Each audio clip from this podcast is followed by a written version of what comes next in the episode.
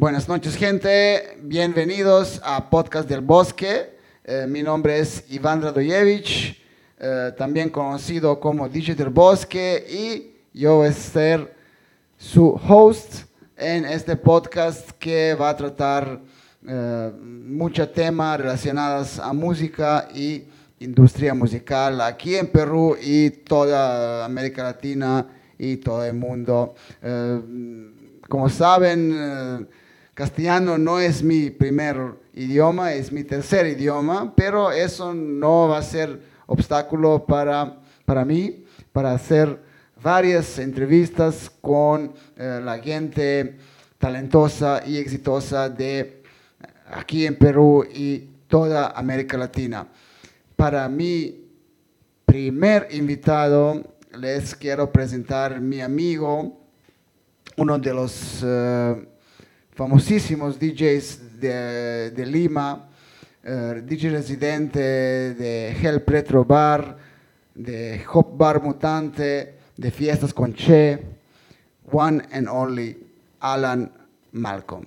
Uh, quiero presentarles uh, un gran amigo mío, unos de los DJs famosísimos de Lima, lo conocen de Hell Pretro Bar, de eh, Hop Bar Mutante y muchos, muchos bares, lugares más. Es Alan Malcolm. Alan, ¿cómo estás? Bienvenido a Podcast del Bosque.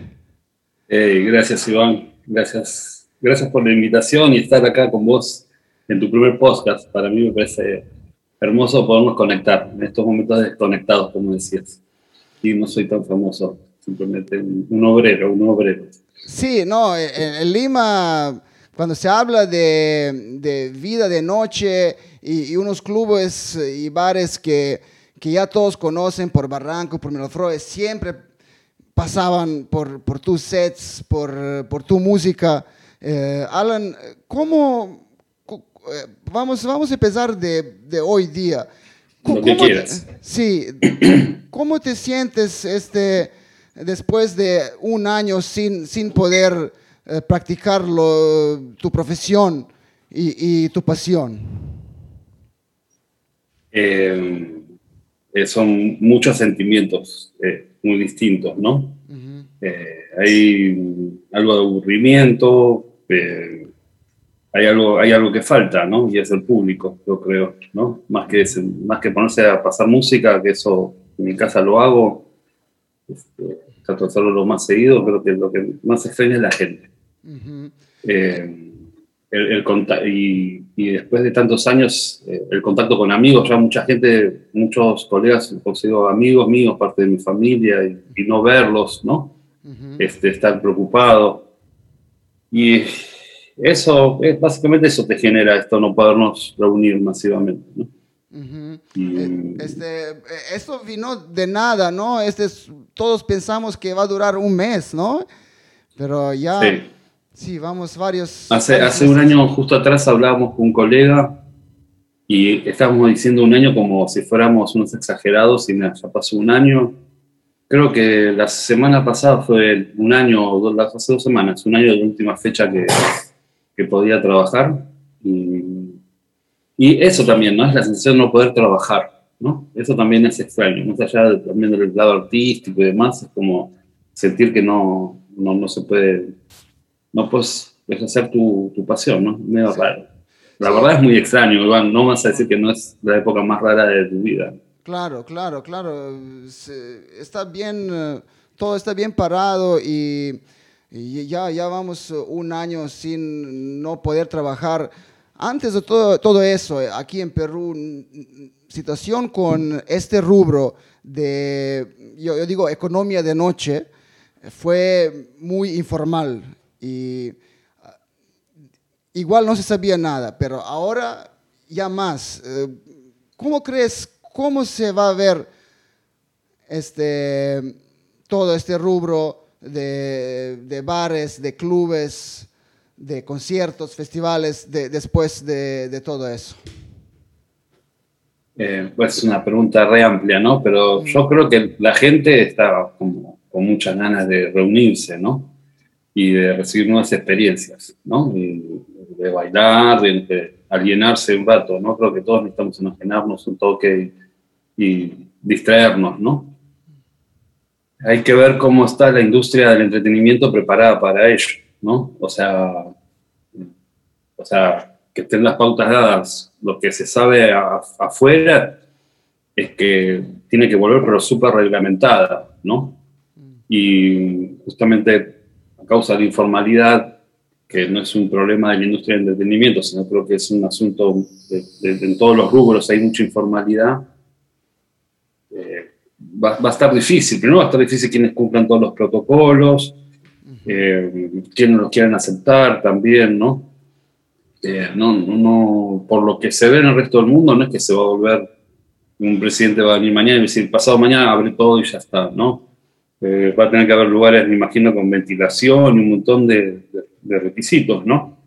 Eh, y, también va a depender eh, quiénes estén. Me parece que va a haber una escena un poco nueva, ¿no? Va a haber como una nueva camada también, porque lamentablemente muchos locales en el camino habrán cerrado. o cambión de giro, ¿no? Este, y o sea, va a haber una, nueva escena. Este, Esto es positivo también, ¿no? Pero, no sé, justo hoy cerró el Hensley, por eh, ejemplo, ¿no? Eso, que, esto quiere decir. Que, adoro, uno de los que más me gusta y, y este, pucha, o sea, por más que el presidente diga mañana volvemos todos, el Hensley no va a estar, ¿no? Que era una escena eh, de nicho que no es muy común y para los amantes de este tipo de música no hay muchos espacios para eso, digamos, ¿no? Yo creo que el mainstream va a seguir, simplemente van a abrir las puertas de las mega discotecas y van a seguir. Los festivales están aguantados. Yo creo que todo el mundo va a salir corriendo al primer festival que le digan que va a haber, la gente va a salir. Este, o sea, va a haber demanda, ¿no? Este, la oferta hay que ver si está a la altura de las circunstancias, ¿no? No va a ser fácil, no va a ser fácil porque este, mantener la cordura en, la reapertura va a ser, va a ser medio complicado también, ¿no? Este, justo en... ¿Se escuchó mucho ese portazo? Después lo mm, No creo. Este, te quería comentar, hoy, hoy, día justo estaba viendo en Facebook que eh, industria de entretenimiento en Inglaterra va a empezar... Lo que compartiste. Sí, Va, va, a empezar en, en junio en, eh, y hay varias reglas que gente debe cumplir para entrar en un club o un bar, como regla número uno, sin lista de invitados, claro, ¿no? Regla número dos, soporte local. Hay que eh, dar espacio a la gente local porque ellos son en demanda y ellos son aquí, no se puede viajar, no puedes hacer booking, no sé, de otro... Eh, eh, sí, traer artistas de otros lugares eh, y, apoyar también, me imagino, leí lo que compartiste, me pareció súper interesante, lo vamos a ir enumerando, pero también es eso, ¿no? Consumir lo tuyo, no es que venga un mega festival de afuera y todos corriendo ese festival, mejor vayamos también a los, a los conciertos de los locales chicos, ¿no? Sí. los que quedaron. Yo, yo creo que lamentablemente los más los menos mainstream les va a costar mucho estar en la reapertura. Sí, eso, eh, eso es justo. Eso es lo que me preocupa. eso es justo nuestro rubro donde nosotros eh, estábamos eh, haciendo eventos varios años atrás, tú con, con Hell Pretro Bar, con Hop, este, y ahora sí. Fiesta también. Sí, fiesta. Este, también hay, otras reglas para que, que va a tener gente en Inglaterra. Por, por, eh, ejemplo, ponte una maldita máscara. Sí o sí. Si crees en COVID o no crees en COVID, tienes que ponerlo. Número, sí, número, regla número tres. No somos niñeras. No lo entendemos. El distanciamiento social apuesta, las máscaras apestan, estás cansado de lavarte las manos. Después de más de un año de aislamiento, todo lo que quieres hacer es acercarte y escupir tu saliva sobre amigos y extraños por igual. Pero, han, pasado, pero han pasado tres meses. Iván comentó, hay que generar un nuevo pacto entre los usuarios y, los, y los dueños o los organizadores o los que podamos estar a la cabeza de cualquier tipo de evento, digamos, ¿no? O sea, no es simplemente, o sea, que eso es lo que a veces se ve que no funca tanto, sobre todo en las fiestas clandestinas, que, que sean todos respetuosos con, con, los demás, digamos, ¿no? En esa, en esa lista, ahí dice lo de la máscara, no importa si crees o no, te puede llegar el pincho, te parece impráctica, todo bien, pero para no joder al otro, capaz sí cree en esto y sí se está cuidando y sí quiere salir un rato a ver un concierto, por ejemplo. Este, porque aparte, esa lista que, que vos citás está también muy dirigida a los conciertos, ¿no? A los venues de, conciertos, no tanto fiesta o discoteca, que también ese es otro, otro tema también, ¿no? Porque eh, si no, la base de la discoteca es conversar y conocer gente, creo también un poco, ¿no? Y bailar y tener contacto, digamos, ¿no? Eso va a ser raro también. Sí. Ah, ah, y es eh, importante esa de que no listas también, súper importante. Sí, e-, eso o sea, la gente, va a tener que, la gente tiene que entender que no lo hacemos porque nos gusta, sino porque es nuestra profesión y todo merece ser bien remunerado. ¿no? Claro. Eh, eh, es que quien te eh, me va a pedir la lista a mí, a ti, o, pero no va a pedir su peluquero que lo corte gratis, su dentista que lo haga un diente gratis, etc. la, lista es, una, es una moda que por ahí me han contado mm. quién la empezó, quién la masificó en un momento y, terminó siendo como el famoso chicas gratis hasta las 12 o hasta las 10, mm. ¿no? Y, queda, y, que, y quedó, ¿no? Te aseguro que hay muchos operadores que no les gusta tanto las listas, digamos, ¿no? Mm. Este, los que más joden son a los productores independientes, ¿no? que, creo que eh, es la más golpeada de todo esto, la escena independiente. Sí, y, justo... justo que insista, pero justo en Lima, que antes de, toda esta pandemia tenía una escena sólida por, por todos lados, eh, hablando de, música electrónica, de, metal, de punk. Yo había bastante conciertos eh, por todos lados y ahora todo está eh, parado por ahora, ¿no? Bueno, los que les gusta no, pero Sí, una de las mejores épocas, capaz, ¿no? De hecho, hubo, hay gente que le gusta más los años, pero los últimos 10 años, ponerle 5 años, están siendo bastante buenos.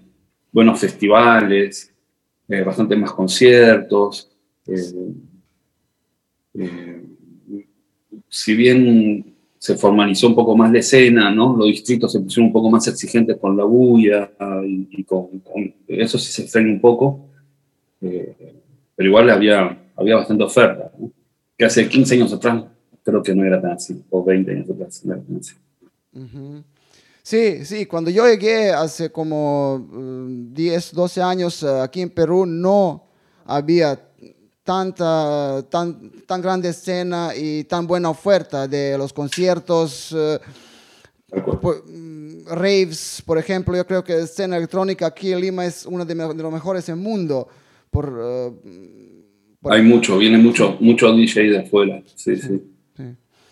Este, bueno, Alan, hablamos uh, un poco de, de, cómo lo pasamos hoy, pero me, gustaría regresar también años atrás uh, en tu carrera y, y, siempre me interesaba, nunca te pregunté, ¿verdad?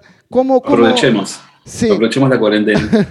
este, uh, ¿Cómo llegaste a Perú y cómo entraste en este circuito de música? ¿Fue uh, propósito o fue un accidente, una uh, happy accident? No, se dice? Un happy accident. Bueno, un, poco de todo ahí, ¿no? Es un happy accident también. Eh, estoy vinculado al Perú desde que nací, mi mamá es peruana, pero vive en Buenos Aires, sí, Buenos Aires y no sé, siempre estuvo la fantasía de venir a vivir acá y contextos ayudaron a que, a que me venga para acá. Sí, ya eh, ganaba plata pasando música, había hecho algunas fiestas, eh, y era mucho más joven y sí estaba, cuando vine estaba en mi cabeza lo de hacer eventos o tratar de, de fusionar música con otras cosas. De hecho, no sé, creo que la primera fiesta que hicimos acá fue con un desfile de moda, después hacíamos la fiesta Charles Bronson, todo eso fue... ¿Qué año? ¿Qué año? Uh, no me acuerdo, me mataste, con los años soy una bestia. 2000, 2005 eh, habrá sido, 2006. Eh, hicimos un festival. De, todo, el primer año arrancó Charles Bronson, que se fue con unos amigos, que de ahí vino el, el Oso Bar. Eh, Oso Bar famoso. lindo bar, sí, una linda rumba. Esto fue en Miraflores. Sí, sí, sí, sí, a, la vuelta de Bizarro. y y sí, desde que llegué sabía que una de las herramientas para sobrevivir y era lo que me gustaba. Igual trabajé mucho, mucho los primeros años en, varias cosas, ¿no? Eh, trabajé en, arte, en exposiciones, eh, pasaba música en, algún lugar, en el oso, ponerle, o en la vaca voladora, o hasta de hacer mis fiestas igual, pero todavía estaba medio recién llegado. ¿no? pero desde la primera semana que llegué estaba pasando música jodiendo a la gente con mis discos. y, este, y bueno, y una cosa llevó a la otra y fui a casa un montón. La verdad, creo que ni yo me acuerdo cuando se acá. sí, pasaron muchos años, muchas, muchas noches. Eh, muchas lunas. Sí, muchas lunas y bueno, este, ahí estamos, eh, pero háblame, háblame un poco de, de, ese tiempo. ¿Qué, ¿Qué, música se escuchaba en Lima? Em, vamos, eh, nuestro, no había mucha escena independiente, sí había más fiestas, estaban las, las fiestas, no me quiero, de los chicos de auxiliar, que eran unas, unos fiestones, unos tonazos, y después no recuerdo muchas más fiestas, y no había tanto local para escuchar otro tipo de música. Estaba el emblemático Sargento Pimienta y el Dragón, básicamente. ¿no? Y mm, algunas fiestas electrónicas, creo que el auge del house en ese entonces, el Ted House empezaba fuerte. Y convengamos que la mayoría de los locales de Lima son más mainstream, ¿no? Y, y latino, ¿no? Que para mí era una sorpresa, no, no, estaba muy vinculado a la música latina, ¿no? Había mucho latín eh, eh, predominante en esa época, creo. Eh, y nosotros eh, pasábamos mucho electroclash en ese entonces. Eh, igual yo, me conocés, soy bastante eclético, así que no, no, no, yo, no, yo en lo personal no, tengo un solo género. Pero en las fiestas Charles Bronson había una impronta así electroclash. En el oso también había una bajada de línea por ese lado también, ¿no? y, y, había buenos locales de música electrónica, eh, más, más que ahora, ¿eh? más que ahora. Sí, y, eh, y, y ¿qué, ¿qué, DJs pegaron en ese tiempo? Uf, yo no me quiero olvidar uno. A mí las fiestas Volt, creo que se llamaban, me parecían buenísimas. Estaba Thomas Young, César H, que siguen siendo los cracks en eso. estaba Felipe, que ahora es dengue, Sixta. Eh, me acuerdo en esa época era muy grato ver a. Eh, ay, no, se me van los nombres, soy, soy una bestia. Pero eh, después. no, había, había, había muchos. no había tantos locales con residentes, creo, también, ¿no? este, creo que en estos 15 años la, la cultura DJ se fue involucrando más también. No es que ibas a un local y conocías al DJ también en esa época. Capaz ibas, bueno, o capaz por ignorancia, tal local de Barranco y había música, sonaba buena música y no sabías quién era, ¿no? Em, también está Dani M, como Dani M, en ese entonces tenía su banda Sono Radio también, buenísimo. Ya desde ese entonces estaba saltando unas bombas todo el tiempo. Eh, trabajé con SEC también, con David Velarde. Yo, esos eran los que eh, te jalaban el ojo y, estaban las EF, creo que era, eh, el Electro Festival de, música electro, y estaban, bueno, era una, una, época, un poco más chico, menos gente, ¿no? También, y se esperaba mucho o el carnaval o ciertas fechas, el Halloween, para hacer grandes fiestas, digamos, ¿no? Este, escuchan, no quiero ser ingrato, sé que se me están yendo muchos nombres, este, de ese entonces, estamos hablando de 17 años atrás, una claro, así, ¿no? Claro, cuando yo llegué. Claro. Y yo cuando vine aquí mm, no conocía mucha gente que estaba haciendo el trabajo de DJ residente y tú fuiste uno de primeros y nada más, nada menos que Help Retro Bar, un, un lugar nueve que, años. sí, nueve años te quedaste ahí. Wow. Sí. Y, Sí. y, sí, ¿cómo? Parte de la decoración. Sí, sí, increíble. Eh, ¿cómo, ¿Cómo llegaste en contacto con, con Help? Por el oso, en, en realidad sí, no había muchas residencias, como decís vos, había muchas fiestas y clubs electrónicos y el resto mainstream, que era lo que se llama pachanga, que había otros cracks, eh, porque son cracks también, Claro, claro. eh, Tenorio, otros nombres. eh, y Orieta se me escapó también en esa época, súper lindo ver Orieta antes de que vaya a vivir afuera. Eh, y yo trabajaba en, en el Oso, sí, tenés razón, no había muchas residencias, no era muy común, creo que en el Sargento Pimienta. Después no había mucho local, como te digo, con música, acá se dice música alternativa, todo lo que no era pachanga decían alternativo o electrónica, digamos, ¿no? Sí. Y yo me encargué de los jueves del oso por varios años y casi fue un salto natural. De los jueves del oso se transformaron en los jueves de Help, casi, ¿no? Eh, Grillo, que es uno de los creadores de Help, que era cliente del oso, me propuso, me propuso un- una línea editorial y de, de Help, la acepté y, y empecé la chamba de, de residente, que es, es complejo también. Es, eh, eh, no es lo mismo que te contraten por una fecha, un viernes o un jueves, que asumir la responsabilidad de estar todos los jueves ahí también, ¿no? Que eso sí lo que me pidieron, ¿no? Me pidieron no faltar nunca, y, y ahí transas un poco una línea editorial porque querés construir una marca determinada. Entonces tenés que un poco tus gustos musicales eh, amoldarlos o, o más bien la música que me proponían ellos, las amoldé a mis gustos musicales y tratar de, de generar un diálogo, ¿no? Y, y en realidad fueron nueve años que pasó de todo, de, de- muchos jefes de marca pasaron por ahí, muchos bookers, y, y siempre me iba quedando. Eh, Claro, eh, tú, tú fuiste como eh, ahí, ahí casero y, y todos conectaban Sí. eh, Help, Help con- contigo y, y tu música. Y Help fue una de las discotecas más eh, exitosas de, de Barranco y de Lima. Muchos, mu- muchos lugares querían copiar este concepto, pero no les salían, y, pero solo salía Sí. Help. Es- ¿Por qué? Sí. Por, ah, ¿por qué? Complicado, me la haces. Eh, siempre, o sea, también Help, hay gente que decía que era eh, a otro local emblemático de Barranco con nombre de disco de otra misma banda, este, y que era copia.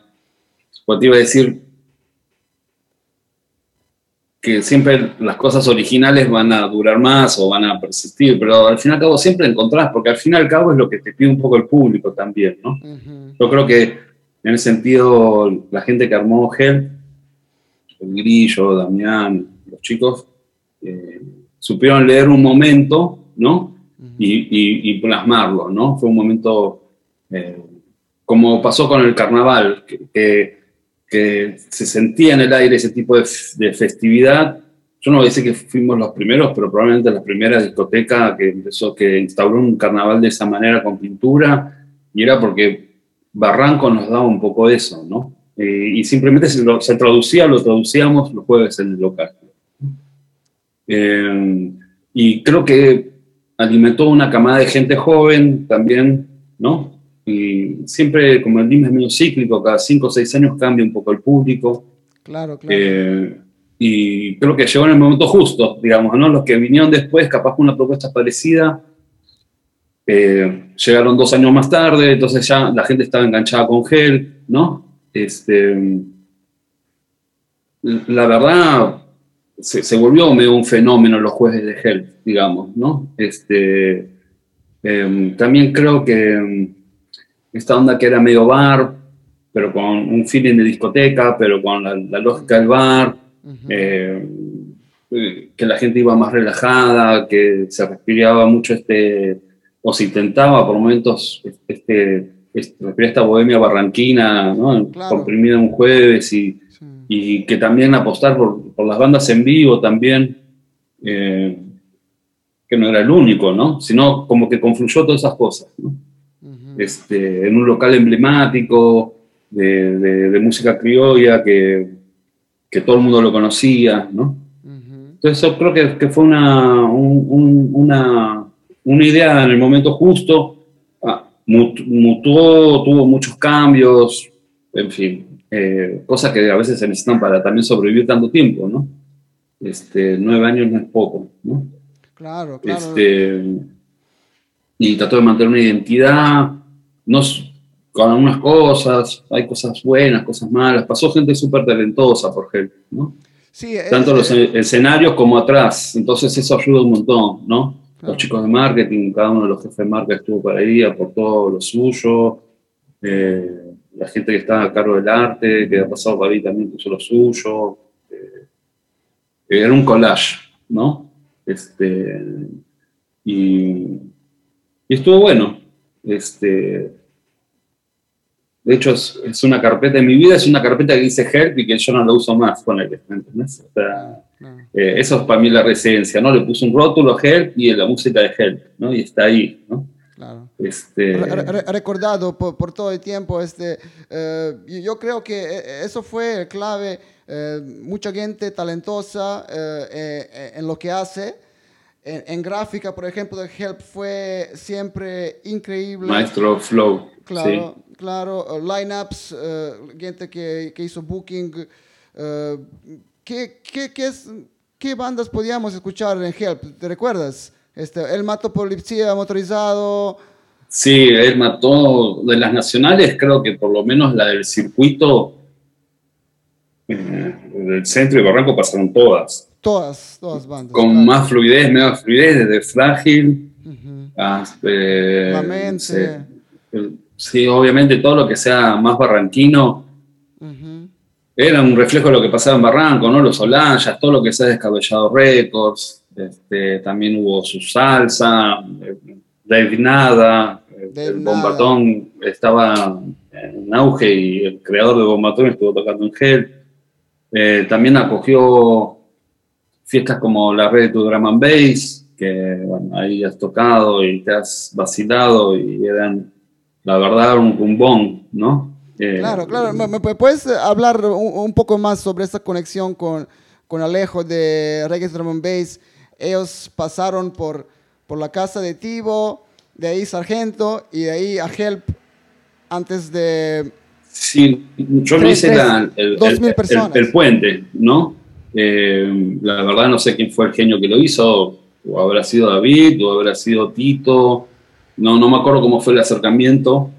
Alejo es un tipo también con mucha energía que empuja, ¿viste? Mm. Entonces, capaz fue el mismo Alejo también, ¿no? Claro. Este, que de hecho tenía una, no sé si es una marca, pero tenía algo, una tribu que la fue solidificando año a año y se merecía su gel. Porque sí, ha habido eventos de 2.000 personas, o no sé cuántas personas, con gente afuera. Eh, probablemente si no hubiera sido un gel hubiera sido más difícil que logre eso, digamos.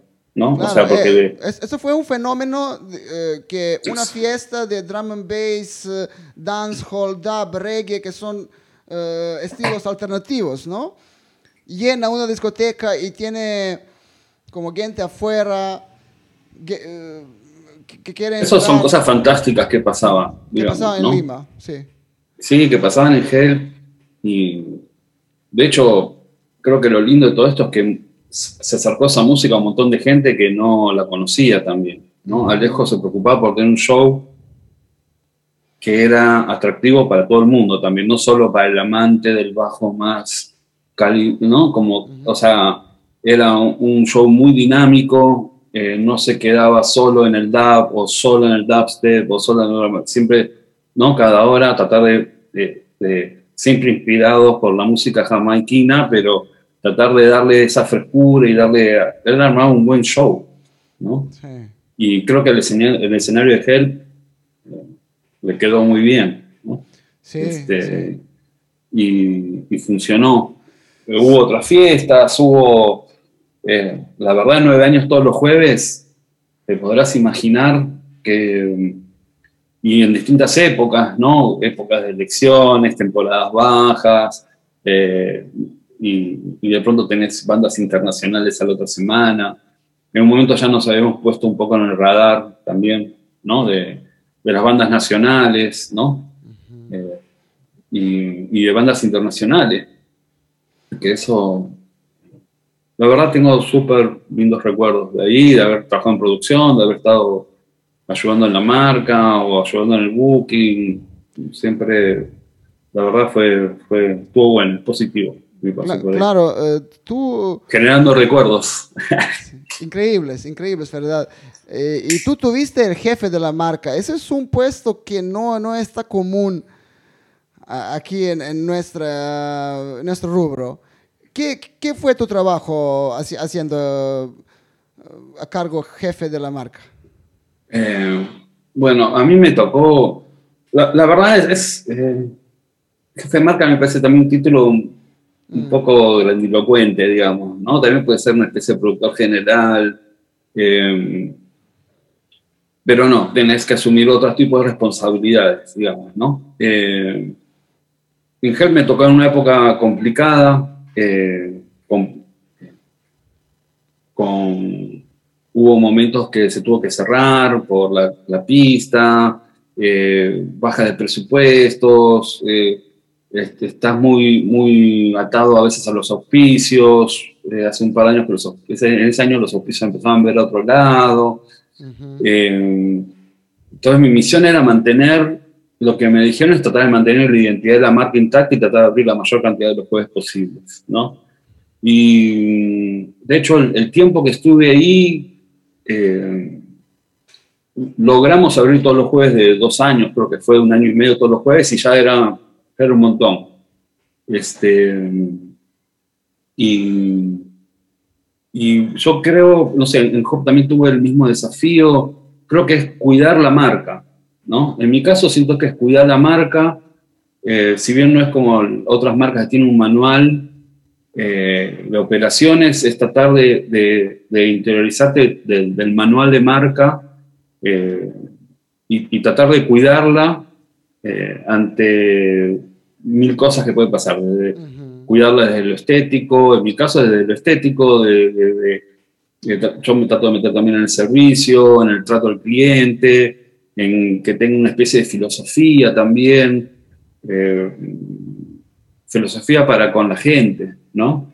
Que eso es muy raro. Yo, tú sabes, vengo del, de hacer fiestas independientes y demás, y hay ese espíritu que, se, que que, lo ves, que, que, compartimos entre los usuarios y los que los producimos, siempre traté de llevarlo a, las marcas, digamos, ¿no? Eh, que es parte de la identidad. ¿no? Entonces es, eh, en algunos casos, hasta construir la identidad o una nueva identidad, sostenerla en el tiempo y tratar de, decir, bueno, este es, si elegimos que este es el norte, ir con eso a fondo. ¿no? Yo soy bastante drástico en ese sentido, capaz, pero, pero trato de, el concepto, una vez que está el concepto y nos ponemos todos de acuerdo que este es el concepto, cuidarlo para que llegue acá, no porque eh, te vengan a regalar eh, tal producto, vas a estar eh, bajando, cambiando mucho tu perfil, digamos, ¿no? O ir en desmedro de tu propia marca, digamos, ¿no? Que esas situaciones pasan, ¿no? Y también tratar de rodearte con gente que, está, que ves que puede funcionar en, en esa marca, ¿no? No solo de, lo artístico, sino todos los colaboradores, que está en producción, o sea, que, que todo respire la marca. Eh, eso me parece que hace que funcione, digamos, ¿no? Este, Por ahí va. Sí, mira, eh, si, hablamos de las marcas, eh, tu fiesta, Fiesta con Che, fue un gran éxito, una, también una fiesta independiente que llegó desde, no sé, 100 personas hasta 1000 y, algo en centro, centro, centro, de convenciones de Barranco. Eh, por favor, si nos puedes explicar cómo es esta evolución desde una, una fiestita de 50 hasta centro de convenciones. Eh, uf, no es tan fácil. Sí, eh, bueno, primero que no es, no es eso, ¿no? Es Ale Alcedo y Gabriela Castriotto. Claro, te tenías Ellas arrancaron. Exacto. Yo por eso iba a ir. Ellas armaron la marca, me involucraron para la tercera fiesta, pero fui eh, DJ desde la primera, entonces puedo hablar desde la primera fiesta, digamos, ¿no? Y te iba a decir eso, es trabajo en equipo, ¿no? En, en, nuestro caso, ¿no? Hay otros casos de gente que es sola y que arma toda la fiesta y que está buenísimo. En nuestro caso creo que iba un, un se armó un buen team. Y lo mismo, eh, creamos, eh, eh, quisimos el concepto, llegamos a un acuerdo de cuál era el concepto y lo, y lo pum, pum, pum. En algunas nos fue mal, listo, la otra, pum, pum, recuperás, ganás más, perdés, ganás, ganás, pum, pum, pum. Este, o sea, ir, teníamos el objetivo bastante claro, o sea, sabíamos que estábamos con 50 personas, pero sabíamos que lo que queríamos, lo que nos gustaba hacer, se podía repartir eh, y compartir con más gente, digamos, ¿no? Eh, y algo, seguramente algo de suerte hay, pero se pensaba mucho las, las fechas, cada reunión, olvídate, eran reuniones de cuatro horas yéndonos por las ramas a veces, eh, pero siempre tratando de, llegar a un común acuerdo, que al final el común acuerdo era nuestro ser, que era fiestas con Che, ¿no? Entonces le dábamos, ¿no? Lo que pensábamos que necesitaba. Y, y la gente lo tomó bien. Eso es importante, era bastante franco, tratamos de ser lo, más profesionales que podíamos, que nos daba el presupuesto.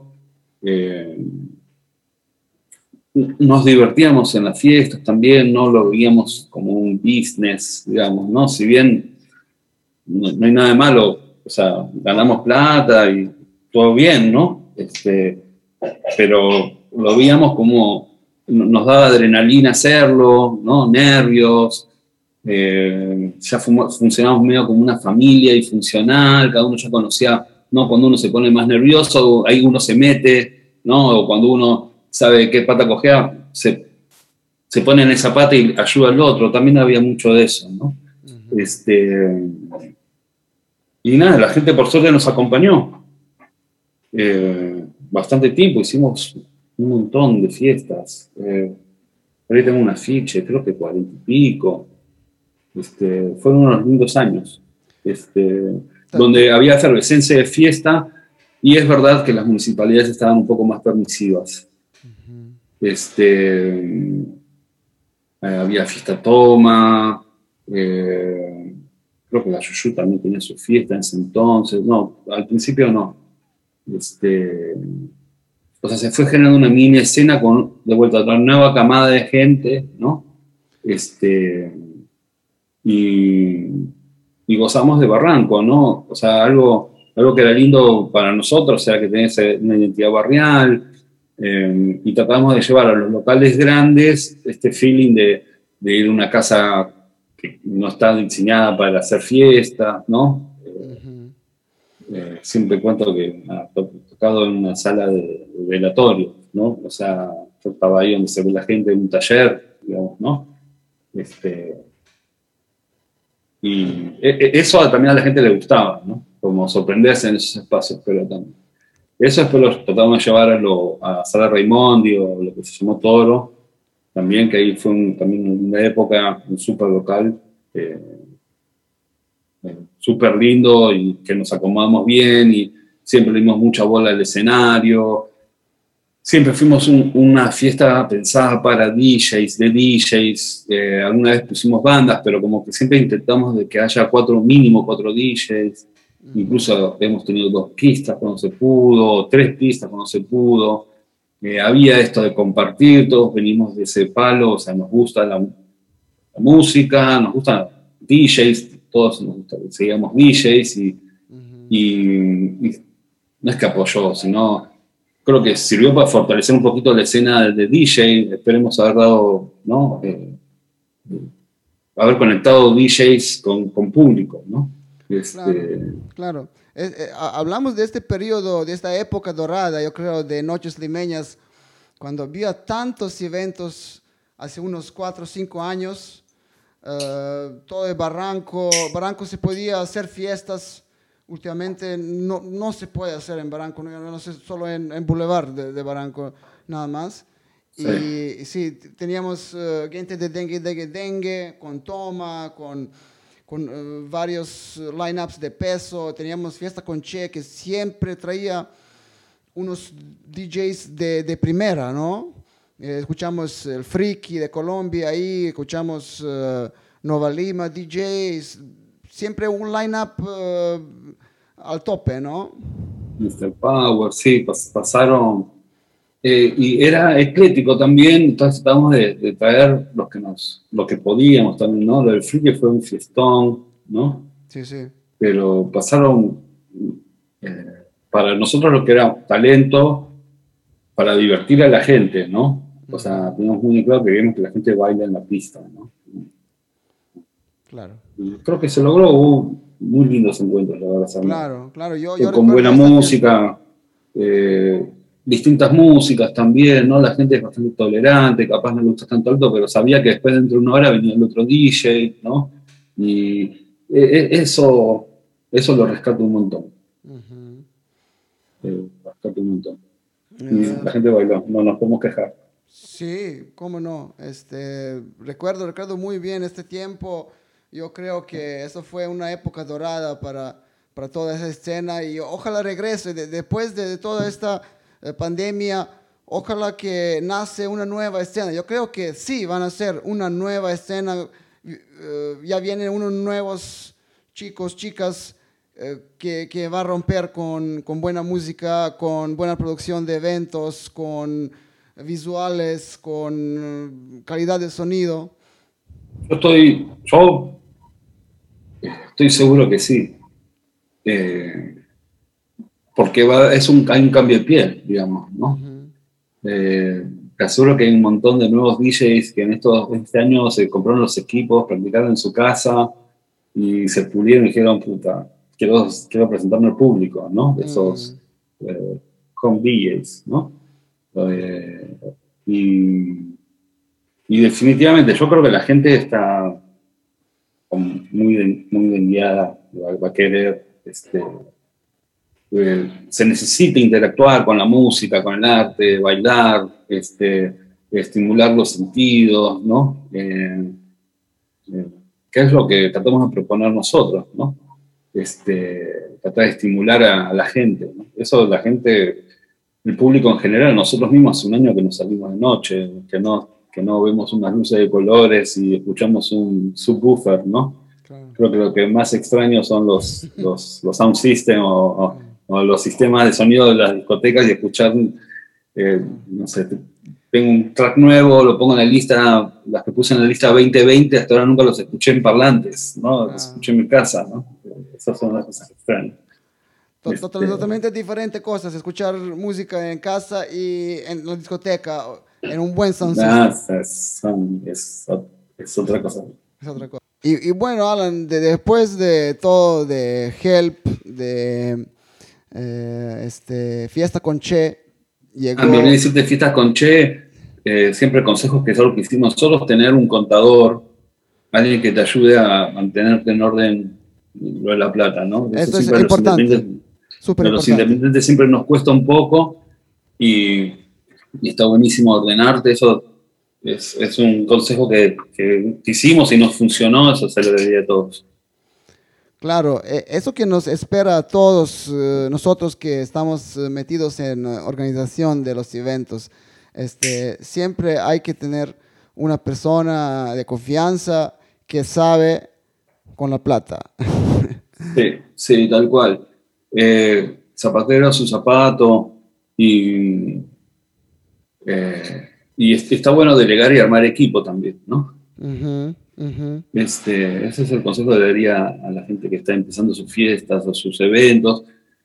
Encuentros, también me gusta decir, de tanto fiesta, también que hay más que joda también que cuelga, ¿no? O sea, hay toda una chamba y un montón de gente que vive de eso. Claro, e, e, eso es problema, creo que con ese trabajo que gente piensa que nosotros vamos a jurguear toda la noche y y, no hacer nada y, ser pagados por eso, pero no, eso no es el caso. Bueno, nos queda a nosotros también la, imagen que existe en, el común de la gente del DJ la construyen los DJs también, ¿no? ese, ese famoso style life, ¿no? O lifestyle, perdón. Este, dejemos de subir fotos con whisky y, capaz este, más fotos eh, agarrando una herramienta de trabajo y, puede funcionar. ¿no? Este, claro, pero, no, no, no, es fácil estar... Hay un montón de chamba. No, mira, mantenerse... En este rubro todos nos gusta la juerga, o unos más, unos menos, todos nos gusta su trago, unos más, unos menos, lo que sea. Pero para mantenerse, y yo mucho con los que trabajo, vengo trabajando hace muchos años, o nos cruzamos en escenarios, o en line-ups, o en locales, es un trabajo y es un oficio muy noble y, que requiere horas culo, ¿no? Como se dice, o sea, estar sentado en, buscar música, eh, muchas cosas producir. Eh, eso es solo el DJ. Si estás en la producción, pegar, antes era pegar afiches, ahora es hacer redes sociales.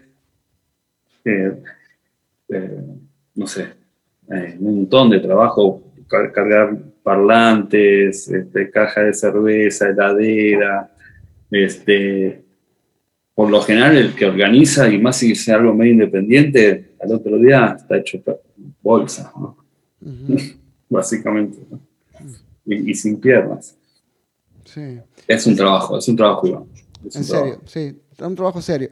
Eh, y eh, me gustaría este, hablar sobre tu más último proyecto que, que, fue mm, también muy, muy notable, Hop Bar Mutante, también un disco que no fue un disco clásico. ¿Qué, qué, qué tenía? ¿Qué pinta tenía? Y tenía bastante eh, público y una imagen increíble. Entonces tú trasladaste todo ese trabajo de, de Help, de Fiesta con Che, en este proyecto. Se, puede ver, ¿no? Eh, tu experiencia. Sí, sí y, sí, soy, soy yo también así, digamos. No, obviamente que lo que yo voy haciendo es todo lo que me he curtido, ¿no? Eh, definitivamente hay cosas de, las fiestas, cosas de, gel, eh, incluso en ese local tan bonito, que para mí es uno de los más lindos de Barranco, el más lindo de Barranco, eh, habíamos hecho las fiestas con Cheto, entonces ya conocía, no sé, ciertas cosas, cómo, cómo funcionan las estructuras, si pueden ir luces o no luces, eh, hasta, no sé, tiro de cámara, cosas de ambientación que capaz pueden funcionar mejor que otras, ¿no? Eso por un lado, ¿no? Definitivamente mi experiencia está volcada ahí, ¿no? Y fue un, lindo proyecto, gente muy capa. Y, estuvo bonito, sí, qué, bueno que hiciste no clásica, este, fue, una, una linda experiencia, ¿verdad? Sí, eh, trabajé la mano con, también equipo, Aruba, este, siempre ahí, con, conocimos en Gel, pero acá ya estábamos los dos, este, Orlando, Juan Beto, Samuel, los dueños del, local, eh, había, había mucho equipo. Y nos dieron carta libre, ¿no? Entonces eso también estuvo bueno, ¿no? Eh, si bien el proceso se acompañó entre todos, se apostó por también lo mismo, se apostó por un concepto y se fue para adelante. Este, y nada, me, gustó ser parte de eso, la verdad. Este, creo que a la gente le gustó, funcionó. Pues ya, ya, ya no existe más el, local, por ahora no, eh, no se puede usar, pero, pero estuvo bueno, estuvo, muy bueno. no sé qué te pareció a ti, tú, has ido a tocar desde el escenario, como se veía. Muy lindo, muy lindo, estuvo. Todo, sí. Este, solo que, que, tenía mucho problema con los vecinos y toda esta bulla. Esto, esto fue un, un, punto. Este, sí, sí, sí. Yo, lamentablemente es como una maldición que acompaña. No, no, no, sé qué está bien y qué está mal, digamos, ¿no? Eh, eh, sé que hay muchas mediciones arbitrarias también, ¿no? de, audio, pero también sé que este, cuesta mucho acustizar los locales, ¿no? Y no, sé cuán real es la ley tampoco, ¿no? O sea, en otras ciudades del mundo creo que está un poco más regulado y hay, y hay discotecas y clubs y bulla toda la noche, digamos. ¿no? Sí. Eh, no sé cómo hacen para convivir en otros lugares, la verdad. Este, acustizando, me imagino un poco también. Sí, e, e, e, eso, es un problema permanente en Lima. Uh, Ojo, los locales mejoraron, hay muchos locales que han mejorado un montón y entonces le ha hecho acústica, ¿no? ¿En este, serio? Sí, el, sargento estaba con hubo equipos nuevos, estaba sonando muy bien. Eh, la Peña Carajo tiene todo el techo acustizado. El dragón estaba bastante acustizado también, ¿no? Pero no, no sé, las normas, no sé, si nos metemos ahí es un día.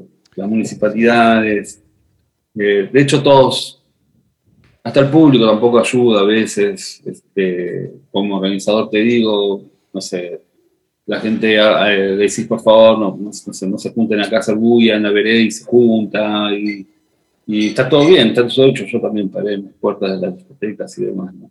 Pero, pero, bueno, no sé. Es, es una chamba de todos. Sí, sí, ah, eh, esto hay que hacer en coordinación con, Y entender que, es, que la gente quiere eso y es necesario. O sea, mejor que antes que haya clandestinas, meter reglas de juego claras y, y, que dejen trabajar en eso, digamos, para poder dar un buen show. Lima es una ciudad eh, cosmopolita y, turística y, se merece tener una buena escena, que la gente escuche bien a los días y a las bandas. Eh, eh, hay performances que necesitan más volumen que otras, ¿no? Entiendo, capaz el sound system es medio complicado, ¿no? Este, pero capaz al aire libre, pero dar las posibilidades. También hay, hay a veces que es más complicado armar un evento de ese tipo que, no sé, con una farmacia, no, sé, a veces es, muy complicado.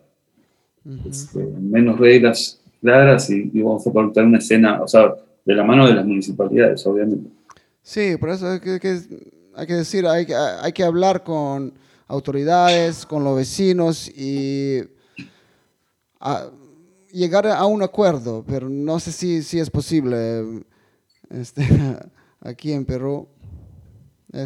no, no, por un lado, a ver, y, también los artistas también, capaz, ¿no? Bueno, tengo que tocar con esto, lamentablemente hay un vecino enfrente que, ¿no? Eh, o sea, entiendo el vecino, te, te, compraste una casa y te ponen al lado de una discoteca, también te, capaz te quieres matar. Hay gente que no, que le en las ventanas y está todo bien y no le molesta y está todo bien, digamos, también, ¿no? En la mayoría de los casos, así. Pero creo que a veces los, los, los límites que ponen entre la municipalidad, que se puede, no se puede, entonces una zona comercial, eh, o capaz te dicen, bueno, solo sobre avenidas, entonces ahí ya te dan, y ya si te compras una casa sobre una avenida, sabes que hay posibilidades de que tengas una discoteca cerca, no sé. Eh, ver cómo se ordena eso, porque de hecho si bien yo he hecho muchas fiestas no clandestinas, si se quiere, no sé, no estén del todo formal, es mucho mejor que estén todos en locales más formales, con la seguridad necesaria y demás, ¿no? Al fin y al cabo es impronta que le metas también, ¿no? Sí, eh, eh, eh, eso te quería preguntar, después de toda esta pandemia, cuando llega el tiempo para trabajar, para abrir lugares públicos, este, yo creo que aquí en Lima, en Perú, en general, necesitamos un nuevo approach, como se dice, menos informalidad y, y hacer cosas como, como, se debe. Pero ahora, por ejemplo, ¿qué, ¿qué, piensas sobre las fiestas ilegales que están por todos lados ahora durante pandemia? Uf, em, no, las fiestas clandestinas, que es lo que está de moda ahora y demás, me parece que no van. Me parece que va en contra de lo que creo que la gran mayoría de la gente está haciendo, que trata de cuidarse. Y te lo dice alguien que estuve 20 años en mi vida, todos los fines de semana involucrado en un evento nocturno y, me gusta la noche, disfruto mucho mi trabajo nocturno y hace un año que no, salgo, digamos, ¿no?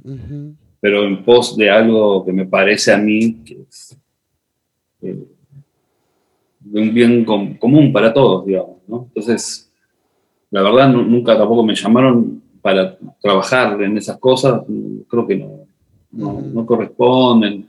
Y aparte, creo que el problema es que, claro, prohibir está fomentando la informalidad.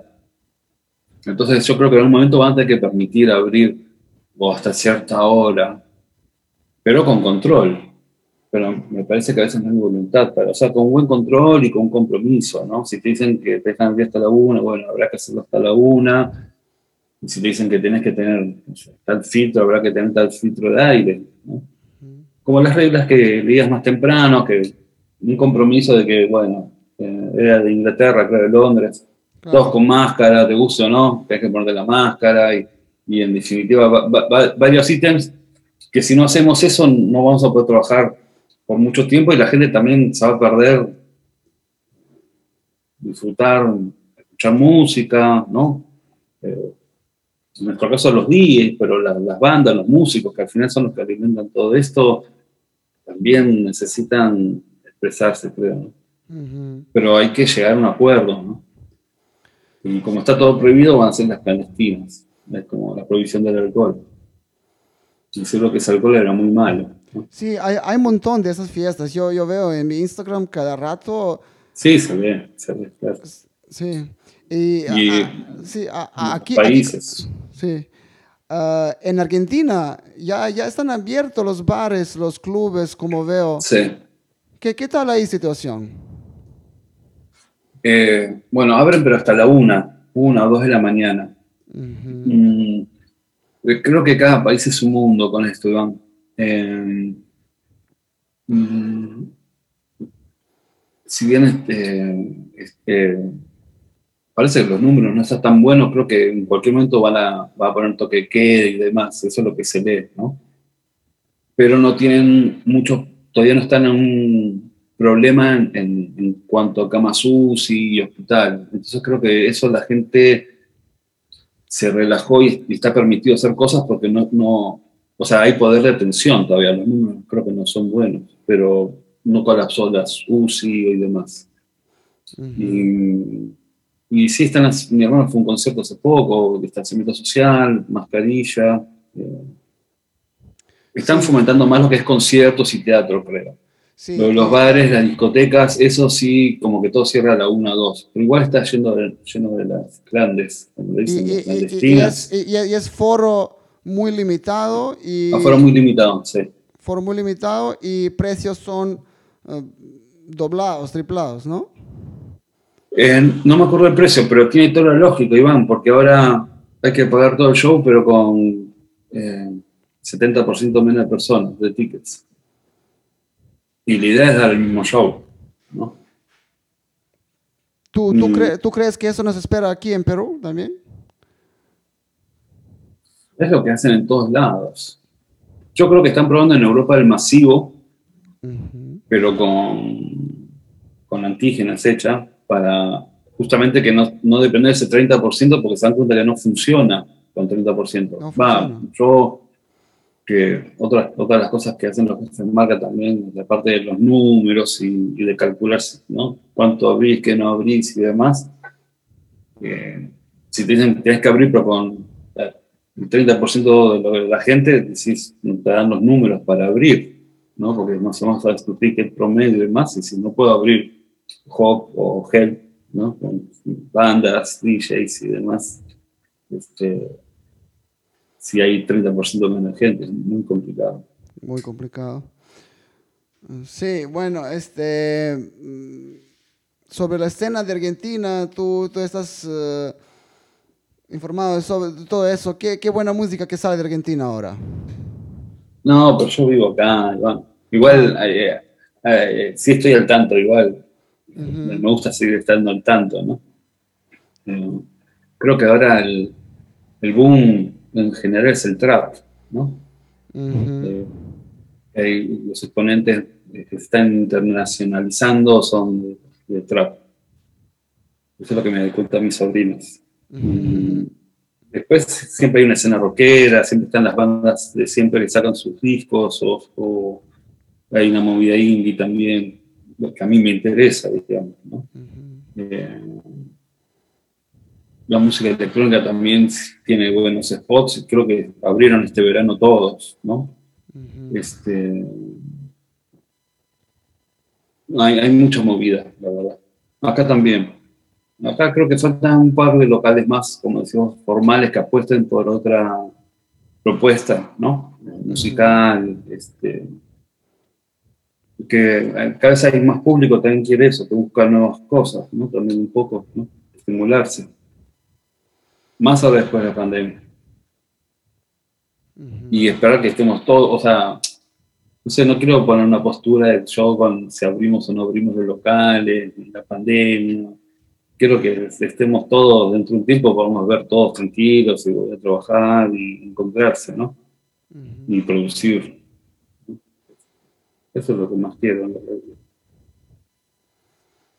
¿Y, y, y qué crees, qué concepto pero seguros, ¿no? Sí, yo creo que lo, seguro va a pegar, ¿no? Y todos van a ir a seguro y no va a haber espacio para gente que hace algo alternativo, artístico, etcétera. Pero capaz sean esos espacios donde la gente se respete más, andás a ver.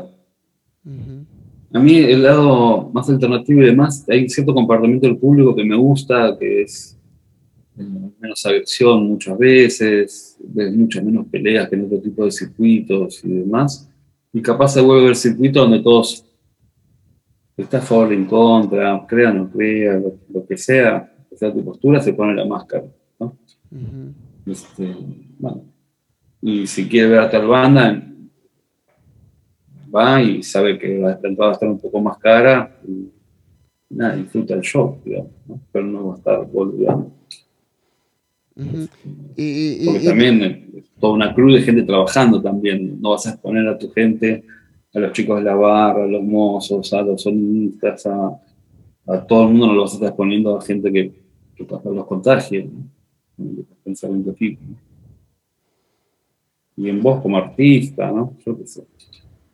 Este, y, y, va a ser más territorial, yo creo. No va a haber mucha gente que venga de afuera. Capaz este, y va a estar bueno porque incluso capaz, yo no sé si todos los DJs se quieren subir un colectivo ahora o un avión. Este, capaz en cada eh, provincia, en cada capital se fomente más los artistas locales. Eso de support your local artist, ¿no? Eh, que también decía el tratado ese que compartiste hoy. Este, bueno, capaz ahí hay algo positivo, ¿no? Cada uno en su barrio y va a depender mucho de, cómo evolucione todo esto, ¿no? Este, esta pandemia. La vacunación, la no vacunación, un montón de cosas también que no, lo podemos manejar nosotros tampoco. Pero creo que va por ahí, ¿no? Claro, claro, sí. Este, ahora Europa sí ya están en, eh, en, este proceso de, de abrir los, bares, clubes, festivales y y en Inglaterra todos son ansiosos para el fin de junio, para que para que, que, que empiece todo. Pero todavía no está Pero con protocolo, pero te, pero Claro. te piden, te están pidiendo una prueba, una prueba y obligado el, el coso este, el cubrebocas. Este, es una inversión también, ¿no? O sea, yo, o sea, me imagino que acá van a copiar una de esas medidas, pero acá va a ser bien difícil que ahí se haga una prueba que vale no sé cuánto plata, no sé, 100 dólares, para ir a tu tono, no creo que para ir a tu... Va a ser raro, o sea, acá, acá en Latinoamérica funciona distinto. Este, eran unas cosas lamentablemente y otras cosas así es como es, ¿no? Este, pero, no sé, es otra realidad la de Inglaterra también, ¿no? No, acá mm, va a ser un poco más anárquico, me imagino. Y, y, y dime, Alan, te, te pregunté sobre qué te gusta de música argentina. Claro, hay- que preguntarte qué te gusta de la música peruana ahora, por ejemplo. Eh, pucha, eh, Coqueca, lo de él está lindo, siempre escucho a los chicos lo de dengue, Ujú, eh, a Saezetti, a, a Dani también siempre lo que sale lo escucho. Eh, hay muchas cosas, muchas bandas, o sea, no, aparte, no sé, hay muchas bandas que aparte ya no soy objetivo porque los veo con cariño, son amigos, ¿no? Yo creo que mm, si tengo una banda, siento que, que- que quedo mal con otra en el sentido, hay- me siento parte de, de la, de la movida y de, de la gente que, que le gusta ciertas bandas y, y, y hay super nivel. ujú. También, no sé, no sé, siempre que veo una, algo así. No, no, hay ninguna que no, no me interese, ¿no? Eh, Todas las, las veo, las escucho. Eh, Han crecido un montón de bandas. También es el momento de bandas nuevas que ahora están volviendo más mainstream también. Puedes hablar de, no sé, de todos descabellados, ¿no? Ujú. No, un montón. Creo que hay mucho artista indie nuevo también, ¿no? Y con esto del Spotify y las redes, también capaz ya se rebota música peruana en otros lugares, ¿no? También. Eh, está saliendo- cada vez se ven más. Va, por lo menos en las redes uno se entera, siempre hay algo, siempre pescas algo, ¿no? En Spotify algo nuevo que, que está bueno, ¿no? Hay buen sonido.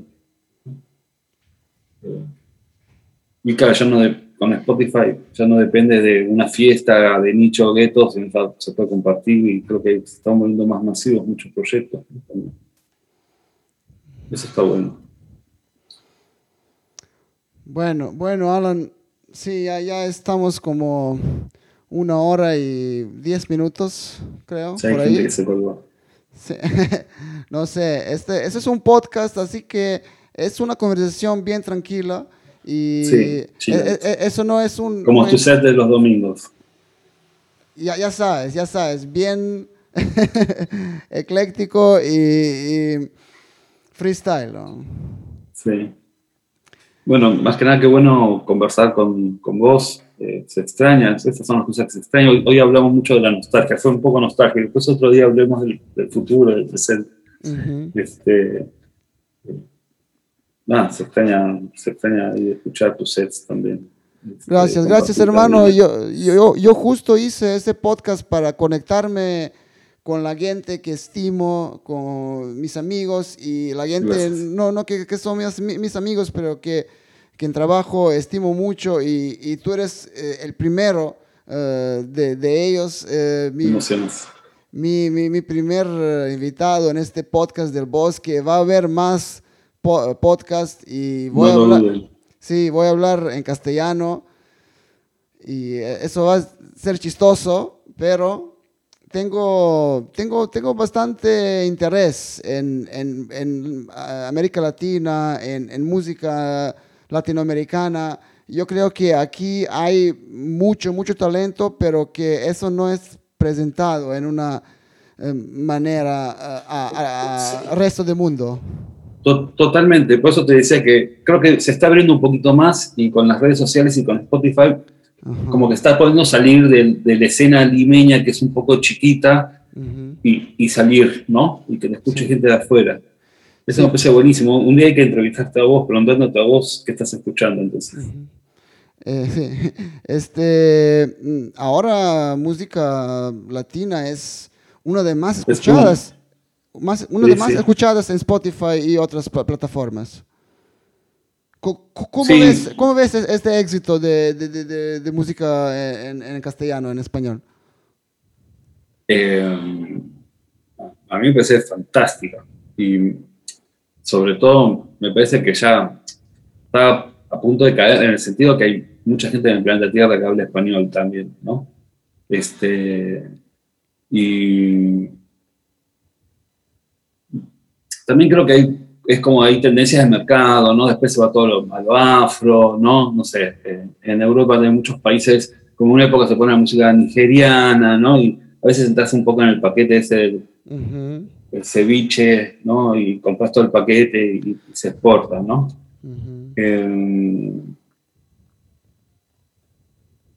a mí me, parece que la gente recién está descubriendo afuera la punta del iceberg, ¿no? Ojalá se pueda recorrer todo eso.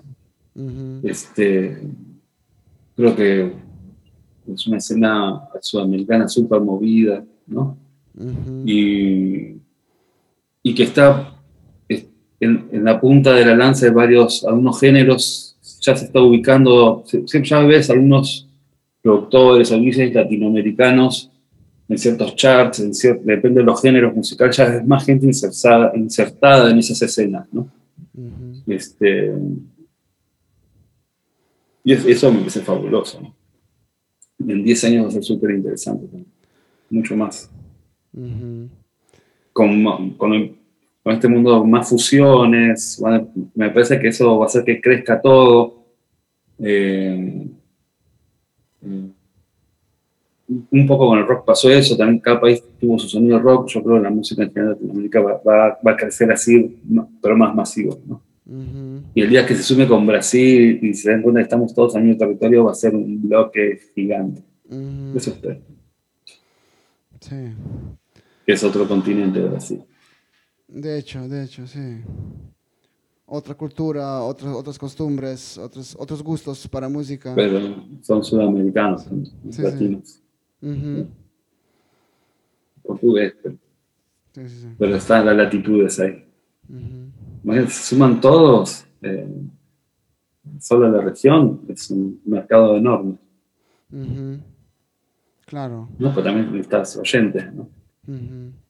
este, y creo también todo está más globalizado, ¿no? Eh, como contabas, en, Lima en los últimos años hemos tenido que ver muchas bandas de afuera, buenas producciones, buenos DJs, ¿no? No es porque de afuera sean lo mejor, pero en algunas cosas como que hay otro nivel de presentación y también el público es más masivo, ¿no? Obviamente cuando viene una banda más o menos como afuera, hay plata para poner un estadio, un mega escenario, ¿no? este, y cada vez hubo más de esas cosas, ¿no? Eso creo que todos nos alimentamos. Un montón. ¿Y, y, cómo, cómo, viste esta película de rock en español que salió en Netflix? Uh, la... ¿Moler? Mm. Eh, un poco egocéntrica, me pareció de... Ya cuando me que Santander era el productor, ya dije, no, mucho. Pero lo que más me gusta es que se discuta de eso, eh, en las redes ves esto de quién son los más puristas, que si es más rock, ¿no? a mí todo eso no, que no me importa mucho, ¿no? ¿Cuál es la primera banda, qué era segunda? Sí me gusta el rock, entonces a mí al usarme el rock, si bien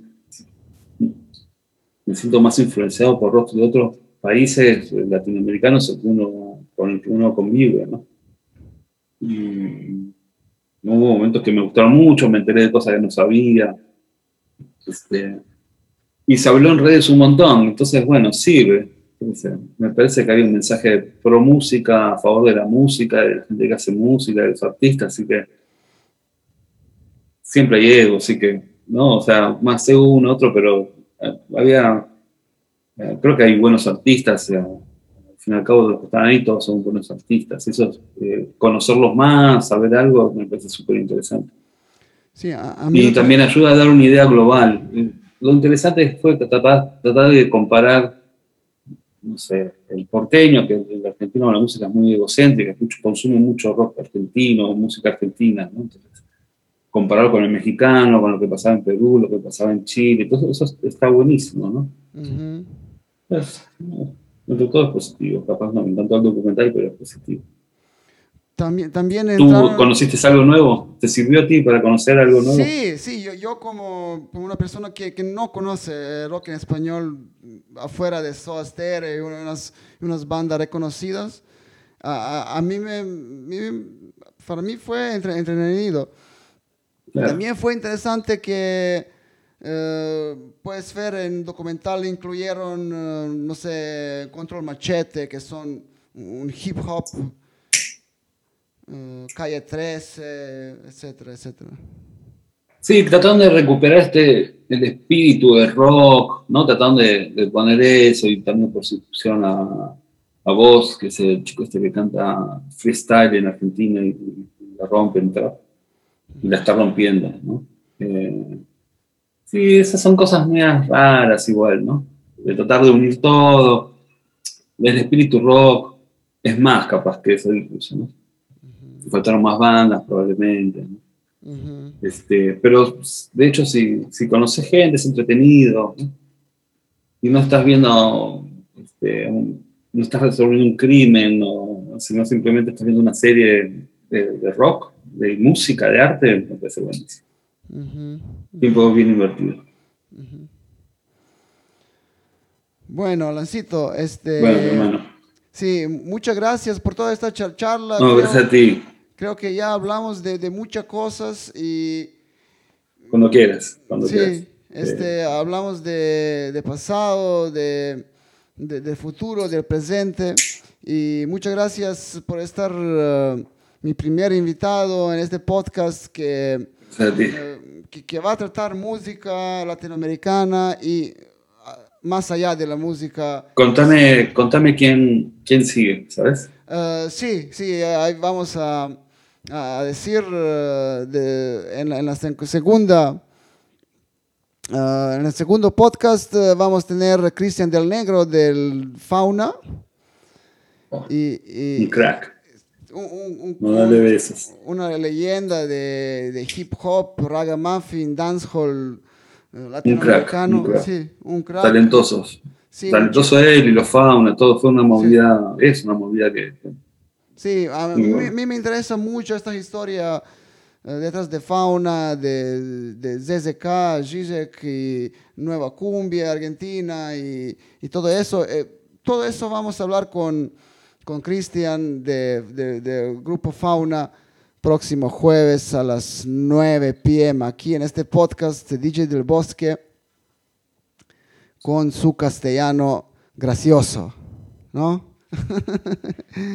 Nada. Tal cual. Pero nos entendemos, eso es importante. Sí, eh, eso, eso es importante. Nada, Alacito, un gran abrazo y, y nos vemos muy pronto. Nos vemos. Gracias a todos. Besos a todos. Gracias, Gracias, por aguantar. Gracias a todos que están viendo. Gracias a todos por sus comentarios, por sus likes, por sus shares. Esto nos agrada. Nos vemos muy pronto. Chao.